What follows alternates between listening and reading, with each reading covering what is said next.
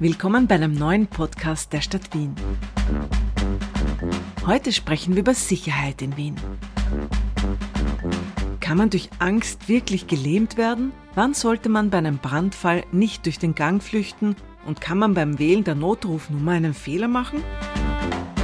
Das besprechen Florian Weiß und ich, Patrice Fuchs, mit Rettung, Polizei, Feuerwehr und die Helfer Wiens. Herzlich willkommen zu unserem Podcast. Hallo, morgen. Guten Morgen. Guten Morgen. Unser heutiges Thema ist äh, Sicherheit in Wien. Und wir haben uns gefragt, wer sind eigentlich die Menschen, die unsere Stadt so sicher machen, weil Wien immer noch eine der sichersten Städte der Welt ist. Vielen Dank fürs Kommen. Wenn Sie sich bitte kurz vorstellen könnten. Ja, guten Morgen, grüß Gott. Mein Name ist Markus Dietrich, bin heute für die Polizei Wien hier, bin Pressesprecher der Landespolizeidirektion und als Pressesprecher muss man vorher einige Jahre im Außendienst verbracht haben und daher denke ich, dass ich heute einiges im Gespräch beitragen kann. Schönen guten Morgen, Jürgen Fiegal von der Berufsfeuerwehr Wien. Nach der Ausbildung zum Bereitschaftsoffizier übe ich jetzt auch die Funktion des Presse- und Informationsoffiziers aus und bin auch für die Öffentlichkeitsarbeit der Berufsfeuerwehr Wien zuständig. Hallo, mein Name ist Corinna Hart. Ich bin Pressesprecherin bei der Berufsrettung Wien und bin jetzt schon einige Jahre auch mit dabei, auch sehr viel schon erlebt bei uns in der Organisation. Ja, guten Morgen, mein Name ist Wolfgang Kastell, ich leite die Helfer Wiens. Und äh, das Schöne ist, wir kennen uns alle da am Tisch schon. Das ist eigentlich wirklich eine tolle Geschichte schon. Also ich mich schon gefreut, wie wir hierher gekommen sind. Und ich freue mich sehr auf das Gespräch. Wenn in, in unserer Stadt irgendetwas Schlimmes passiert, eine kleine Katastrophe wie Hausnummer eine Gasexplosion oder ein großer Brand, wie wird da informiert? Wer erfährt als erster davon? Wer ist als erster vor Ort? Wie kann ich mir das vorstellen? Natürlich hängt das immer unterschiedlich ab, weil auch die Szenarien sehr unterschiedlich sind. Die Leute sind aufgeregt, verwechseln manchmal auch die Notrufnummern, aber es ist ganz egal. Hauptsache, man wählt den Notruf. Die Spezialisten, die den Notruf entgegennehmen, informieren sofort die anderen Rettungs- und Einsatzorganisationen und hier äh, kommen die Informationen dann eben bei jeder Organisation auch ganz bestimmt an. Also die Nummern 122, 133, 144 kennt ziemlich sicher jeder Mensch in Wien. Ähm, ich kenne das seit der Volksschule. Gibt es eine Eselsbrücke, wo ich mir merken kann, wer ist wer? Also den Kindern lernt man der Zweier, das ist der Schlauch der Feuerwehr. Der Dreier, das könnten die Handfesseln sein, die man dann braucht, um einen Bösen äh, ja, einzusperren. Und der Vierer, das könnte der Tragsessel sein. Gell? Der Tragsessel ist das, so könnte man sich's merken, ganz genau. Es wäre auch alphabetisch möglich, aber das macht es kompliziert, finde ich irgendwie. Also ich glaube, es ist ganz wichtig, dass man sie kennt und dass man sich traut, wirklich den Notruf zu wählen. Das ist ganz wichtig und sich nicht darauf zu verlassen, ein anderer hat schon gewählt. Wir sind natürlich auch immer bemüht, die Bevölkerung so früh wie möglich zu informieren. Das ist dann eben Aufgabe auch der Öffentlichkeitsarbeit. Medien bekommen natürlich auch relativ rasch von solchen Großereignissen mit, sind dann auch rasch vor Ort. Da ist es für uns natürlich wichtig, den Einsatzraum so weit abzusperren, dass niemand in die Gefahrensituation kommt, nicht in den Gefahrenraum. Und dann sind wir, also ich speziell als Pressesprecher und auch meine Kollegen, dafür da, um so rasch wie möglich die Bürgerinnen und Bürger zu informieren, was gerade passiert ist. Zum Beispiel, wenn ich an den Brand in Leasing denke, wo die Rauchsäule sehr weit sichtbar war, also auf jeden Fall über, den, über das ganze Stadtgebiet. Und hier hat man dann gesehen, es sind sehr viele Anrufe eingelaufen beim ORF, bei den Einsatzorganisationen, wie sich die Anrainer verhalten sollen. Und da gibt es natürlich auch Informationen, äh, Fenster schließen reicht in diesem Fall aus, zum Beispiel in diesem Fall war ich vor Ort und habe eben dann mit dem Einsatzleiter gesprochen, was ist gelagert, wie gefährlich ist das. Das war ein Lebensmittelgroßhändler, das war jetzt harmlos. Das heißt, diese, äh, dieser Brandrauch, der natürlich schon giftig ist, Brandrauch ist giftig, aber stammt jetzt nicht von den Lagerungen, sondern von der Gebäudehülle selbst. Und das hat man eben dann sehr rasch kommunizieren können. Das ist wichtig, dass das schnell in die Breite geht. Genau, der Mensch will einfach wissen, das ist, glaube ich, liegt in der Natur der Sache, ist doch hat eine gewisse Neugier, will wissen, was los ist. Und da ist es uns wichtig, so rasch wie möglich zu kommunizieren, dass wir natürlich auch verhindern, dass jetzt äh, Menschen zum Einsatzort kommen, dort möglicherweise aufgrund der Anzahl der Personen dann auch Einsatzmittel blockieren. Daher sind dann die Bewohnerinnen und Bewohner und die Bevölkerung ist aufgerufen, quasi eher quasi Medien zu konsumieren, zu schauen, was ist passiert und so den Informationsdurst zu löschen nämlich nicht Fake News, die dann auch in sozialen Medien plötzlich kursieren und äh, plötzlich wird eine Sache, die eigentlich für die Einsatzorganisationen leicht abhandelbar ist, ja, aber dann aufgebaut und aufgebauscht. Also bitte ganz wichtige, gesicherte Informationen. Das, weil wir es immer wieder, die Mythen haben auch wir immer in der Prävention damit zu tun.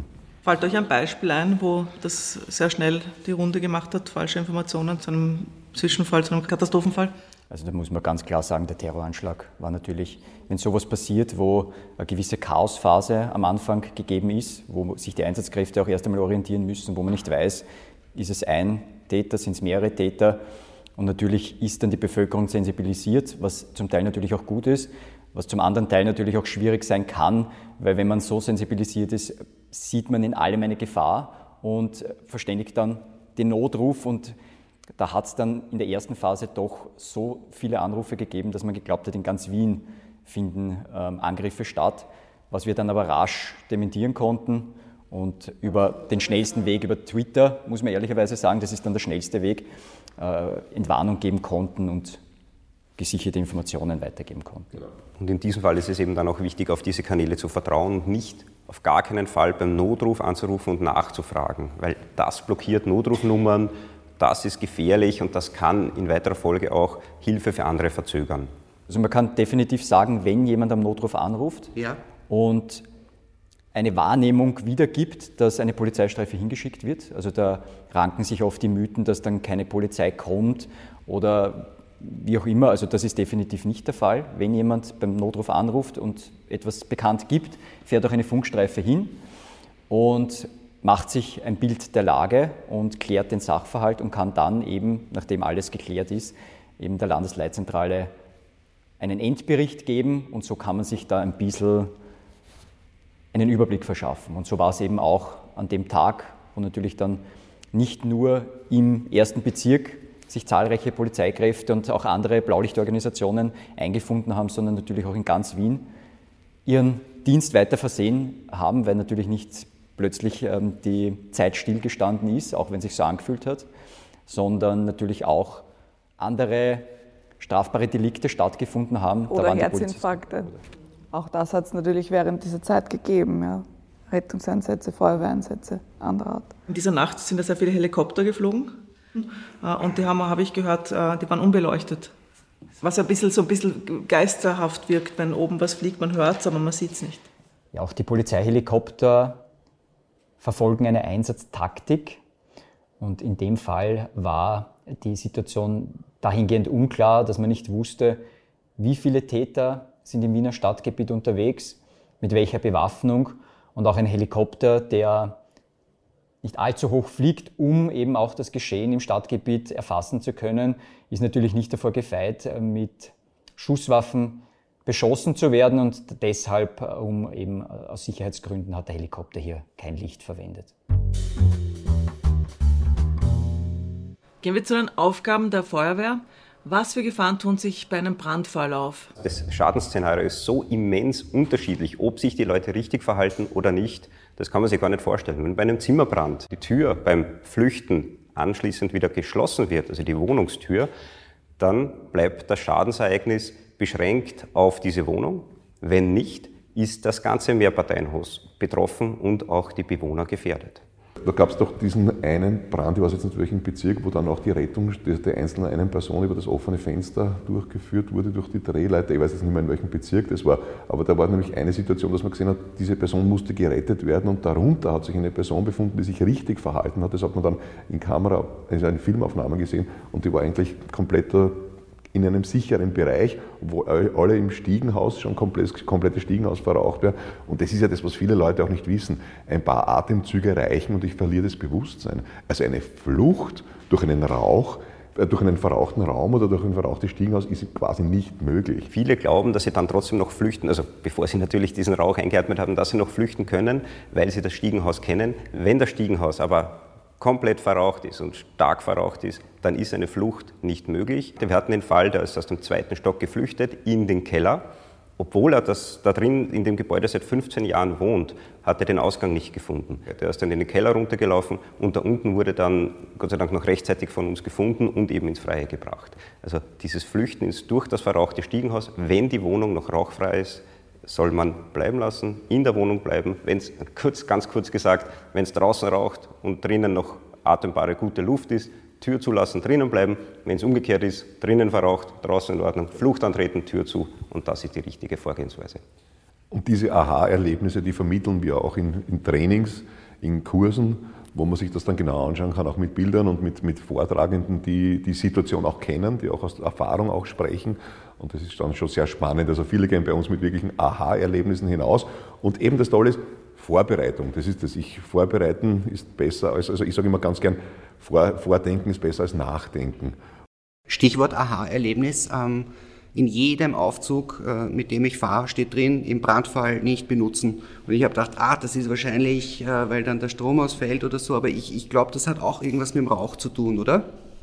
Ja, also natürlich. Also ein Aufzug wirkt wie ein Kamin. Das heißt, wenn dann wirklich Brandrauch in, diesen, in diese Umgebung kommt, hat man im Aufzug auch diesen Kamineffekt. Der Aufzug bleibt dann ungewollt stehen und dadurch, dass dann immer mehr Rauch sich anreichert, äh, ist man dann hilflos dem Rauch ausgeliefert, hat zu wenig atembare Luft und naja, das kann natürlich auch schlecht ausgehen. Und ich, ich habe gehört, dass das auch so Lichtschranken sind, die bei der Aufzugstür oft und wenn Rauch reinkommt, geht die Tür nicht mehr zu. Natürlich, also durch das den Brandrauch. Durch, ja, ja, also durch den Brandrauch natürlich, also die, die Lichtschranken unterscheiden nicht zwischen äh, Gegenständen oder Personen und Brandrauch. Das heißt, sie detektieren hier ein Hindernis und verhalten sich genauso. Soll man das Fenster jetzt aufmachen oder nicht? Das hängt davon ab, also wenn es im Gang stark verraucht ist, in der Wohnung noch nicht und es raucht nicht aus dem Fenster unter mir raus, dann natürlich kann man das Fenster öffnen und auf sich aufmerksam machen. Wenn doch, Fenster schließen auch die Türen zum Nass, zu den Nassräumen schließen, ist eben wenn man, wichtig, wenn man Sammellüftungen hat. Und dann kann man trotzdem noch auf sich aufmerksam machen, eben entweder durchs geschlossene Fenster oder, oder und auch den Notruf wählen und Bescheid sagen, in welcher Wohnung man sich aufhält. Diese Information wird dann von der Notrufzentrale direkt an den Einsatzleiter weitergegeben und man bekommt Besuch von einem Atemschutztrupp, der eben dann eine sichere Flucht mit Fluchtfiltermasken ermöglicht. Und je nach Szenario kommen natürlich ganz viele Organisationen zum Einsatz. Also wenn gerade bei Bränden und so weiter, dann kann es passieren, dass die, dass die Leute auch nachher eine Wohnung brauchen. Die brauchen noch einen Wohnraum. Die brauchen von der Zahnbürste bis zu ein bisschen Bargeld etwas dazu und so weiter. Und jetzt haben die vielleicht keine Möglichkeit, dass sie bei Verwandten unterkommen. Auch da hilft die Stadt Wien. Äh, äh, es gibt aber auch dann ganz viele, das ist dann ganz tragisch, nämlich wenn dann wirklich ganz schwere Ereignisse sind, wo jemand ums Leben gekommen ist. Auch dafür gibt es dann Unterstützung, zum Beispiel durch die Akutbetreuung Wien, äh, die dann sich um Angehörige kümmert. Und das ist im Prinzip ganz wichtig, dass es solche Institutionen gibt, die dann wissen, wie rede ich mit Menschen, die sich gerade in dieser Ausnahmesituation befinden. Also da, da, passiert ganz viel, also da darf man sich jetzt nicht nur vorstellen, Feuerwehr, Polizei, Rettung, sondern da spielen dann ganz, ganz viele mit, damit eine derartige Situation gut abgehandelt werden kann. Weil du gerade die Akutbetreuung Wien angesprochen hast. Wir sind als Rettungsdienst natürlich bei der Berufsrettung auch immer wieder damit konfrontiert, dass Leute leider versterben. Das muss man das gehört leider zum Leben dazu. Darum empfehlen wir für jede Wohnung unbedingt einen Rauchmelder zu installieren. Punkt. Wahrnehmung, genau. Genau, Wahrnehmung. Wenn ich zum Beispiel dann am Abend einschlafe und ich habe ein Kerzerl vergessen auszublasen, das beginnt dann sozusagen mit dem Kerzengesteck, kommt eine Berührung, es beginnt zu rauchen in der Wohnung, dann weckt mich dieses Ding auf und dieser Rauchmelder, der relativ günstig ist, wir sagen immer so schön, kostet ungefähr wie ein schöner Blumenstrauß, äh, mit dem kann ich dann Leben retten. Nicht nur bei Brandfällen, auch bei Unwetter muss man viel bedenken, oder? Was macht man zum Beispiel auf der Donauinsel, wenn ein Sturm ausbricht? Wir haben dort die Insel Sicheres Wien, also da hat auch die Bevölkerung die Möglichkeit, ihn zu, ihn zu informieren. Und da war eine Veranstaltung, da war ein Riesensturm, also unglaublich, was da für ein Sturm plötzlich aufgezogen ist. Und dort, dort habe ich wirklich zum ersten Mal gesehen, dass Angst lähmt. Weil da war eine Mutter mit ihrem Kinderwagen und die ist unter den Bäumen gestanden und hat sich aufgrund dieses Sturms nicht mehr weitergehen getraut. Ne? Und, aber das war da ein gefährlicher Bereich. Also die Dame musste an der Hand genommen werden. Man musste sich kurz selbst eigentlich in Gefahr bringen. Man weiß ja nicht, ob es ein paar Äste abbrechen oder nicht. Ne? Und wir haben die Dame dann herausgeholt. Und dann ist es, aber einfach, die war so geschockt, dass sie sich nicht weitergehen. Und das, wenn man noch nie in so einer Situation war, dann kann man sich das nicht vorstellen. Bin mir ziemlich sicher, dass diese Dame, wenn es wieder so ein Sturmereignis kommt, anders reagieren wird, dass sie sich auch nicht in diese Gefahr begibt. Ganz eine wichtige Sache. Das ist vielleicht nur eine Kleinigkeit, aber für den Einzelnen ist es auch äh, sehr bedrohlich. Und aus Rettungsdienstsicht ist es so, gerade bei so Großveranstaltungen, Donauinselfest, sind da eben auch schon die vom Wolfgang angesprochenen freiwilligen Rettungsorganisationen. Das sind Menschen, die ihre Freizeit zur Verfügung stellen, um sich ausbilden zu lassen und äh, freiwillig ihre Freizeit auch zur Verfügung stellen, um bei solchen Anlässen dann dabei zu sein. Äh, und ich glaube, das äh, bedarf auch einer großen Wertschätzung. Und da, also das darf man nicht so selbstverständlich auch sehen, dass das so passiert, weil die sind extrem gut auch ausgebildet, diese Leute, sonst würden sie auch gar nicht in diesen Dienst hineinkommen. Und es ist auch keine Selbstverständlichkeit, dass man das tut. Und diese Freiwilligkeit, die passiert aber in vielen Bereichen. Und es gibt so diese stillen Helden des Alltags, sage ich ganz gerne. Und ja, auch an die sollte man hin und wieder auch denken. Und die machen das ja oft dann fast ihr ganzes Leben lang oder lange Lebensphasen. Ne? Ja, also im Prinzip, oder was, solange sie Freude auch daran haben. Die haben natürlich auch ihren Freundeskreis auch dort. Ja. Natürlich ist ganz klar, freiwilliges Engagement heißt ja nicht nur geben, man bekommt ja auch etwas zurück. Das ist auch ein ganz wichtiger Aspekt bei dieser Geschichte. Und die haben dort ihren, ihren, ihren sozialen Bereich, ihren Freundeskreis, die machen auch sicher Privataktivitäten. Das ist nicht, aber trotzdem ist es ein, ein Dienst an der Gesellschaft. Und ein großes Commitment zusätzlich zu meistens einem Hauptberuf, der eh schon fordernd ist, nicht? Ja, also im, im Prinzip, wenn man jetzt Lust und aufgrund des Podcasts jetzt der Lust und Laune bekommen hat, sich zu einer freiwilligen Organisation zu melden, dann kann man direkt mit der freiwilligen äh, Organisation Kontakt aufnehmen. Aber es gibt auch die Plattform Freiwillig für Wien und auf dieser Plattform findet man ganz, ganz viele Organisationen, die Freiwillige brauchen. Und, und ich, ich, weiß das wirklich aus der, aus der persönlichen Erfahrung und auch aus der, aus der Arbeit heraus. Da gibt es ganz viele Menschen, die glauben, sie werden nicht mehr gebraucht. Und wenn Sie dann auf diese Plattform schauen, dann sehen Sie plötzlich, ah, da gibt es Organisationen, und das würde mich interessieren, die kriegen plötzlich ganz ein neues Netzwerk, haben plötzlich eine Struktur und das ist sehr, sehr hilfreich für viele Menschen. Gibt es dazu eine Homepage? Auf, der, auf unserer Homepage, auf die Helferwiens.at, da gibt es diese Plattform Freiwillig für Wien. Aber jetzt ist es so, dass ihr nicht nur quasi euch um, um Menschen kümmert und Menschen schützt vor Gefahren, sondern auch die Tiere. Tierrettungen sind ein wesentlicher Teil unseres Einsatzspektrums. Wir haben natürlich mit den naja, altbekannten Tieren zu tun, wenn euch eine Taube im Taubennetz verhängt oder, oder ähnliches, aber auch äh, spezielles Gerät und spezielle Schulungen für Großtiere. Wir haben auch ein spezielles Set zum Beispiel für Pferde, wenn die verunfallen und auch Schulungen von Tierärzten, von Pferdeexperten erhalten und diese Schulungen gehen natürlich laufend weiter. Hatte ich jetzt auch überhaupt nicht am Radar, aber das ist natürlich völlig äh, logisch. Ne? Es gibt die, die Fiaker, Pferde, es gibt die spanische Hofreitschule, es gibt Tiergärten. Es gibt in Wien auch viele Reitställe. In der Stadt sind natürlich viele Pferde unterwegs. Hier kann es schon einmal passieren, dass auch bei einem Verkehrsunfall Pferde zu Schaden kommen. Hier rücken wir natürlich dann mit unserem sogenannten äh, Großtier-Set aus, mit Löschgruppen, die eben dann hier äh, erste Hilfe leisten, auch für das Pferd. Ich glaube, das sollte man auch wissen. So ein Großtier ist natürlich nicht ganz ungefährlich, auch bei der Bergung, weil die haben die Hufe und das weiß natürlich das Pferd nicht unbedingt, dass es jetzt gerettet wird. Und da muss man auch die Mannschaft rundherum auch schützen. Ihr habt auch schon Erfahrungen oder mit dem, mit dem Einfangen oder Einsammeln des einen oder anderen ausgebüxten äh, Wildtiervogels, oder? Ein Beispiel, das mir einfällt, ist zu gewissen Jahreszeiten Schwäne, die sich auf die Fahrbahn verirren. Da sind die Polizistinnen und Polizisten, die rund um die Donauinsel Dienst machen, mittlerweile schon sehr geübt darin, diese Schwäne ordnungsgemäß einzufangen und äh, im Gewässer wieder auszusetzen. Die können ja ziemlich streitlustig sein und beißen, ne? die Schwäne. Ich bin kein Tierrechtsexperte und kein Tierexperte, aber der Biss ist, glaube ich, weniger das Problem. Die, der Flügelschlag dürfte hier die primäre Waffe eines Schwans sein und das dürfte auch recht schmerzhaft sein, wenn man hier mit dem Flügel eine abbekommt. Ganz so große Tiere haben wir zwar nicht, die wir retten, aber irgendwo ist es doch fast schon in der DNA von unseren Kolleginnen und Kollegen, wenn sie irgendwo am Straßenrand ein Tier finden. Zum Beispiel letztens war, hat ein Kollege im Dienst äh, beim Nachhausefahren, also beim Fahren auf die Station quasi, einen Fuchs gesehen, der sehr lediert war leider.